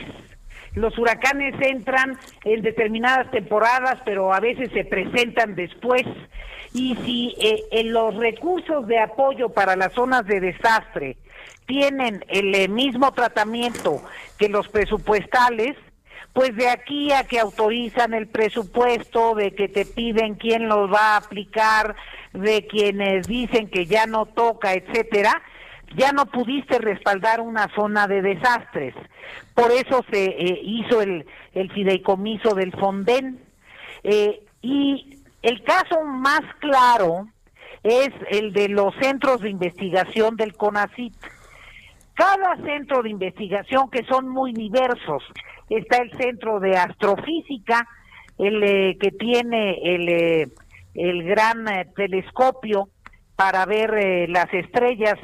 Está el CIDE, están eh, centros especializados en cuestiones del mar, por ejemplo, del, en Ensenada. Cada centro de investigación tiene un pequeño fideicomiso porque hay investigaciones que no se terminan en un año y hay reactivos que se tienen que comprar y se tienen que tener a disposición porque si no no se pueden hacer los experimentos y los centros también realizan actividades y generan recursos propios. En ese sentido, cada centro tiene este tipo de fideicomiso para respaldar su operación y para poder funcionar de manera continua. Entonces, los investigadores eh, sostienen que es un instrumento necesario para la flexibilidad en el eh, manejo. Ahora, los fideicomisos tienen un conjunto de normas que los obliga a la transparencia. Yo te diría que incluso son mucho más transparentes que eh, las eh, normas que se aplican a la administración pública. Ya ves que en este gobierno han dado el 80% de los contratos sin licitación. Entonces, tampoco se puede asumir que es eso. Pero los fideicomisos tienen, además de auditar eh, el eh, propio fideicomiso por la institución, institución financiera que lo eh, soporta, también tienen que informar al órgano superior de fiscalización y rendir informes trimestrales. Yo participé en el Parlamento abierto en donde la gente ligada a la ciencia y a la tecnología académicos y científicos muy prestigiados eh, fueron a expresar, señalaron que tienen claras y transparentes sus auditorías. Debo decirte que el 95% de la gente que participó en ese Parlamento abierto estuvo insistiendo en que no se desaparecieran los fideicomisos. Sin embargo, eh, increíblemente, porque yo no entiendo una Cámara de Diputados que convoca un Parlamento abierto para hacer luego todo lo contrario, cuando incluso legisladores de Morena quedaron convencidos por los argumentos. Sin embargo, se van a escabechar a esos fideicomisos de un plumazo sin entender la diferenciación de cada uno de los fideicomisos. Y te estoy hablando en el caso de la ciencia y tecnología de respaldar al Politécnico, de respaldar al Sinvestab, de, de respaldar a 27 centros de investigación, de 2.100 millones de pesos, cuando Pemex ha perdido entre 2019 y el primer semestre de 2020 un billón y medio de pesos. Entonces, la verdad es que no entiendo la lógica. Ah, a ver, este, ¿qué, ¿qué puede pasar? Te lo planteo de esta manera. Eh, en diputados mañana el agarrón va a estar de primera, pero una de esas avientan la, la, ¿no? No sé si, si vayan a aventar toda la maquinaria mañana mismo, crea Beatriz, pero la gran pregunta es esta, este, ¿qué puede pasar si en diputados va el visto bueno? Mira, lo que pasa es que una de las desgracias de que no haya equilibrio en las cámaras y que Morena tenga la mayoría eh, simple en ambas cámaras, eh, es que hay leyes que se aprueban solo con la mayoría simple. Y este es el caso. Hay que recordar que esta fue una iniciativa que inicialmente presentó Dolores Padierna. Otro fideicomiso que desaparecen es el de apoyo a las víctimas de los periodistas que han recibido atentados o han recibido algún alguna afectación. Eh, eso se presenta coyunturalmente, circunstancialmente y en ese sentido es muy importante el tener modo de respaldar a eh, las víctimas. Eh, eh, o sea, le están pegando a la libertad de expresión, a la investigación científica y académica, a la atención de desastres naturales, al respaldo a instituciones médicas. Es fue un escopetazo que tiene como propósito el, el que haya recursos sueltos eh, recursos sueltos para que maneje a discreción el gobierno de la República. En ese sentido, lo que puede pasar es que haya un gran debate, como lo están dando todos los partidos políticos distintos a Morena, y que eh, se pierda la votación, va a venir al Senado, va a haber un gran debate y eh, probablemente si Morena sigue con esta cerrazón, eh, la, la votación no sea favorable. Pero hay fideicomisos que no solo manejan recursos del sector público, eh, va a haber muchos amparos, va a haber muchas denuncias ante la Suprema Corte. Hay un, el fideicomiso de lo que tiene los recursos que ahorraron los braceros de un programa de braceros que hubo hace varias décadas. Ahí hay recursos del gobierno federal, hay recursos del gobierno de Estados Unidos y hay aportaciones de los braceros. Entonces, cada fideicomiso tiene su estatuto jurídico distinto. Hay un fideicomiso que se creó cuando eh, se hizo la reforma energética para que si había excedentes petroleros, estos se destinaran a la investigación y al desarrollo y a la protección de los ecosistemas de las zonas petroleras que podrían ser afectadas y para respaldar la investigación y la formación de recursos humanos especializados. Este fideicomiso tiene un origen constitucional, entonces va a haber un gran debate jurídico. E, es un lío, pues. pero es un lío que lo que quieren es quedarse con muchísima lana para aplicarla discrecionalmente. Oye, sí. sí, no, no, este, iba, ibas a, te, te interrumpí, porque después te hago la pregunta, adelante. Y te digo, no es que no tengan recursos, caray, existía el fondo de estabilización que tenía alrededor de 270 mil millones, ya se quemaron el 40% en el primer año, y están anunciando que van a tomar de lo que queda el 50%. O sea, no es que les falten recursos, es que están destinando recursos de manera equivocada a obras cuyo sentido no le queda muy claro a la sociedad. Oye, dice hoy el secretario de Hacienda que se van a seguir entregando los recursos. Esto, eh, y vuelvo a decir que no, que va a haber este un inventario, que va a haber una transparencia, que va a haber, pero la exigencia que hay sobre los fideicomisos es mayúscula y, si no se cumplen se dejan de entregar los recursos, hasta donde entiendo. Efectivamente, pero el problema es mucho más estructural.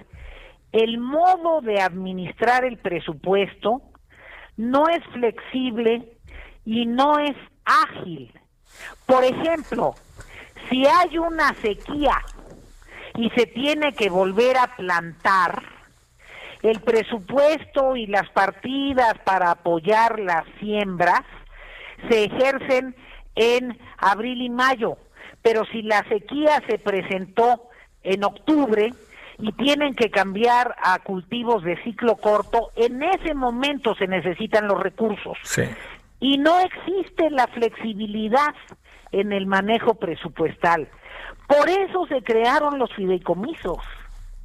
Se crearon para suplir y atender problemas muy puntuales que eh, la burocracia excesiva en el manejo presupuestal impide que se atiendan con agilidad. Se crearon para poder salvaguardar recursos cuyo ejercicio para un proyecto que necesita continuidad no se puede negociar año con año. Entonces, eh, la verdad es que el propósito es centralizar una vez más en este gobierno tan centralizador que ha golpeado tanto a los estados y a los municipios y que ahora está golpeando actividades estratégicas. Eh, por ejemplo, el cine. El cine se presenta un guion, hay condiciones que eh, hacen favorable la producción de esa película. Esa película se tiene que filmar en determinada época del año. El recurso presupuestal tradicional no funciona así. Por eso el Fidecine existe para que se puedan combinar recursos de particulares, recursos del Estado, aportaciones de las cooperativas, de los artistas, en fin, en una actividad que nos venía dando prestigio y que se había respaldado adecuadamente, también en contra de todos los creadores cinematográficos. Oye, Beatriz, a ver, eh, cuando se habla de acabar con los fideicomisos, todos sabemos que los fideicomisos se componen por diferentes, por tres o cuatro áreas, ¿no? La que tiene que ver con gobierno, fundaciones, privados, etcétera. ¿Significa que el fin de los fideicomisos es que el gobierno se queda hasta con el dinero de las fundaciones y los privados o qué significará?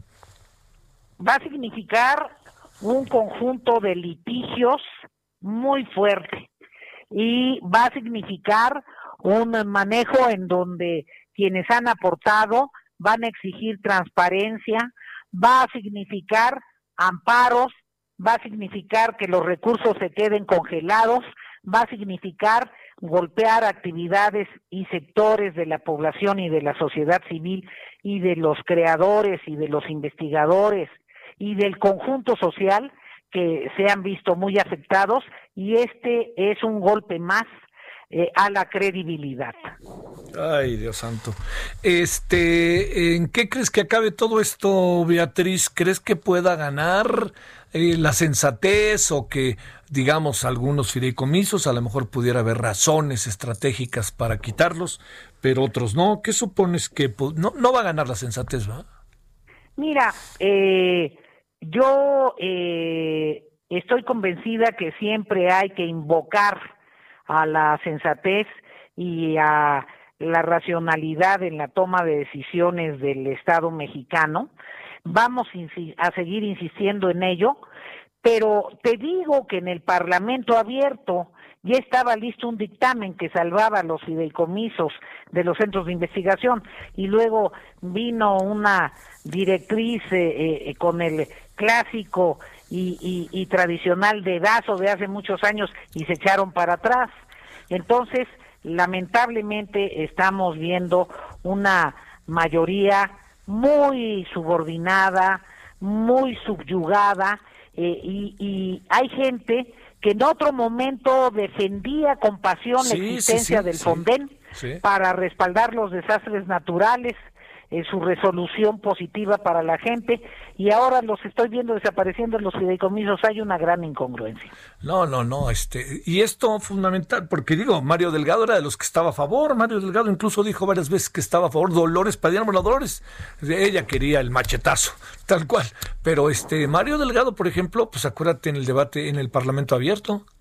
Efectivamente, el, y en el debate del Parlamento abierto fue el presidente de la Comisión de Presupuesto, el, eh, hubo prácticamente consenso en eh, los representantes de los grupos parlamentarios que asistieron para cuidar los fideicomisos que son para actividades estratégicas y que de ninguna manera los volúmenes de recursos que manejan afectan la posibilidad de un replanteamiento estratégico del presupuesto.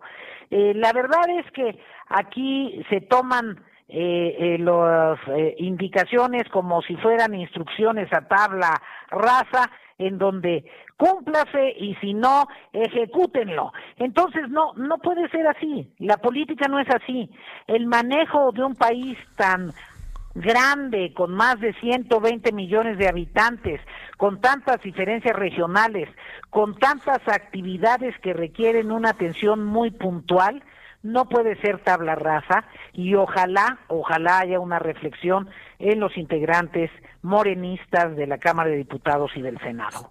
Dice Pablo Gómez, si la Cámara quisiera recortar las asignaciones a los programas que administran los fideicomisos, sencillamente lo suprimiría del presupuesto. Este gasto seguiría, seguirá siendo autorizado. Se busca un nuevo sistema de administración. ¿Qué piensas de eso para cerrar? Eh, eh, pienso que es una mentira porque no está reflejado en la propuesta de presupuesto presentada y porque no representa ninguna conveniencia para los sectores que están siendo afectados. Sí. Beatriz, te mando un saludo y el agradecimiento que estuviste con nosotros, senadora. Javier, muchísimo gusto. Hasta, luego. Gracias. Beatriz Paredes, senadora del PRI. ¿Cómo ve? Ahora alguien me decía, bueno, pues a ver, a ver cómo le hacen para convencer a Beatriz Paredes en el Senado. Porque ahí Beatriz es una gran oradora, pero además tiene una muy buena información. Entonces, pues buscar puntos de inter, puntos de encuentro, ¿no? Más que puntos de máscara contra cabellera, pues encontrar puntos de encuentro, pero bueno.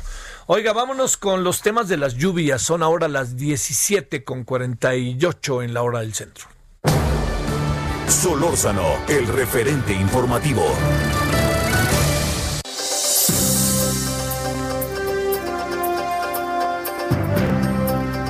Bueno, fíjese que fíjese que lo que ha pasado en el sur del país bueno, ha sido este, ¿no? El, este tormenta llamada Gama, que ha caído en del Golfo.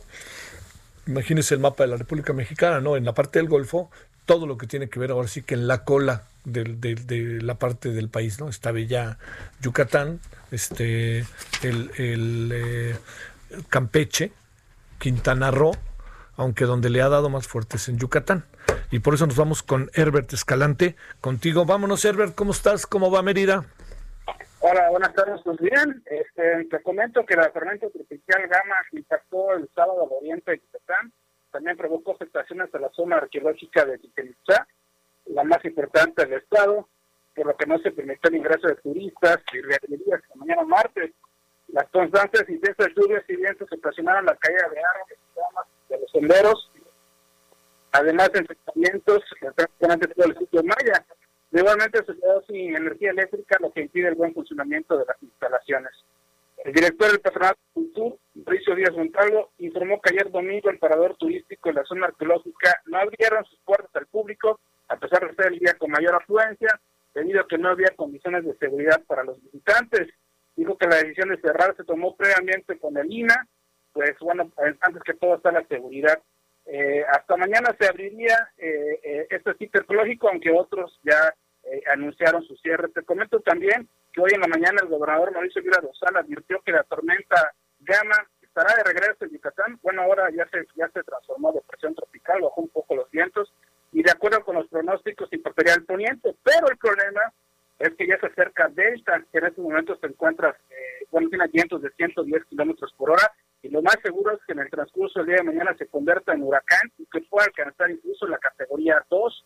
Esta, este fenómeno se encuentra actualmente en el Mar Caribe, eh, ya están también pasando por el canal de Yucatán y lo más probable es que impacte una parte de la parte norte de Quintana Roo y vuelva a afectar, eh, se vuelva a afectar, perdón, eh, el oriente de Yucatán, Tizimín, Valladolid, Río Lagartos, por lo que entre hoy y mañana tendremos afectaciones nuevamente de Gama, que regrese a Yucatán, y de Delta, que ya se está a punto de convertir en huracán, categoría 2 incluso. Eh, este, a ver, déjame plantearte el, el tema en este en lo que corresponde a la posibilidad de que eh, mucha gente se vea afectada más allá de que se cierren algunas instalaciones. ¿Cómo está todo eso? Eh? Bueno, lo que sucede es que, por ejemplo, solamente en el, en el paso de, Cama, en el oriente del estado, eh, entró con una fuerza de 100 kilómetros por hora. pero que se derrubaron decenas de árboles, solamente en la carretera de Tizimín se cayeron más de 800 árboles, este, quedó sin energía eléctrica durante mucho tiempo, eh, municipios grandes como Tizimín y Valladolid, incluso Valladolid se quedó sin agua potable porque no podían funcionar las bombas, hubo inundaciones, hubo un par de colonias de Tizimín donde el, el agua alcanzó hasta el metro y medio de altura, el problema es de que no han pasado ni tres días y ya viene Delta. Y si Delta llegase a impactar eh, el oriente, pues la situación se complicaría. Recordemos que hace unos meses Cristóbal afectó a Yucatán, en prácticamente todo el territorio, porque durante una semana no dejó de llover. ahorita, está lloviendo, Herbert? ¿Está ahorita lloviendo o no?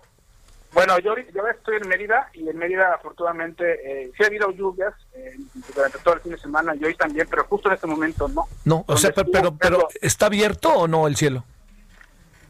Pues por momentos se abre. sí, claro. Sí, y el problema, es la, el problema es la humedad, ¿no? Sí, claro. Ah. Pero por ejemplo, en, en Tizimí durante 22 horas no dejó de llover. Uy, uy, uy, uy. Entonces eso es lo complicado y bueno, el propio gobernador ha reconocido que lo más probable es que Delta eh, llegue con huracán y podría podría afectar el oriente de Yucatán y también sí. Sí, claro, uno piensa en la capital centralmente, pero todos los pequeños y grandes municipios que hay alrededor de, del estado, pues este, acaban siendo determinantes, ¿no? Determinantes para, para también cuidar a la gente, ¿no? Que esté bien organizado. Sale, pues gracias, Herbert. Estamos en contacto y, bueno, nos mantenemos informados. Claro que sí, Herbert. Gracias. Herbert Escalante desde Mérida. Y a ver, en un minutito, Gerardo Suárez, cuéntanos qué pasó hoy en el Senado. Muy buenas tardes, Javier. Los senadores de la República aplazaron la votación en comisiones de una serie de reformas que pretende garantizar servicios de aborto seguro en las unidades médicas del país. Marta Lucía Mitchell, la presidenta de la Comisión de Igualdad de Género y una de las promoventes, informó que este proyecto, impulsado por Morena, ya no será dictaminado este miércoles, pues los legisladores acordaron primero convocar a un proceso de parlamento abierto. Y bueno, esta decisión, Javier, fue tomada en una reunión virtual de las comisiones que van a dictaminar esta propuesta. La senadora Mitcher reconoció que durante el fin de semana recibió diversas llamadas de organizaciones e iglesias que están en contra de la iniciativa y por eso en la reunión de este lunes se planteó llevar a cabo un proceso de audiencias. Así las cosas en el Senado, Javier. Bueno, no sale más de más discutir, aunque es un tema muy discutido, no está de más discutirlo. Gracias, Gerardo, buenas tardes. Buenas tardes. Bueno, ya nos vamos. Al ratito, a las 21 horas en hora del centro, pues iniciamos desde hoy. Ya está el señor Donald Trump en la Casa Blanca, está llegando ahorita en el helicóptero, pero se lo planteo porque ya salió. Esto quiere decir que, pues, su estado de salud seguramente está, eh, está mejor. Que eso, pues bueno, ya veremos qué pasa con la campaña y ya veremos. Eso hablaremos en la noche. Y estaremos esperando el análisis político a través del canal 10 de televisión abierta del Heraldo. Estaremos en Sky y Pásela bien. Hasta el ratito. Adiós.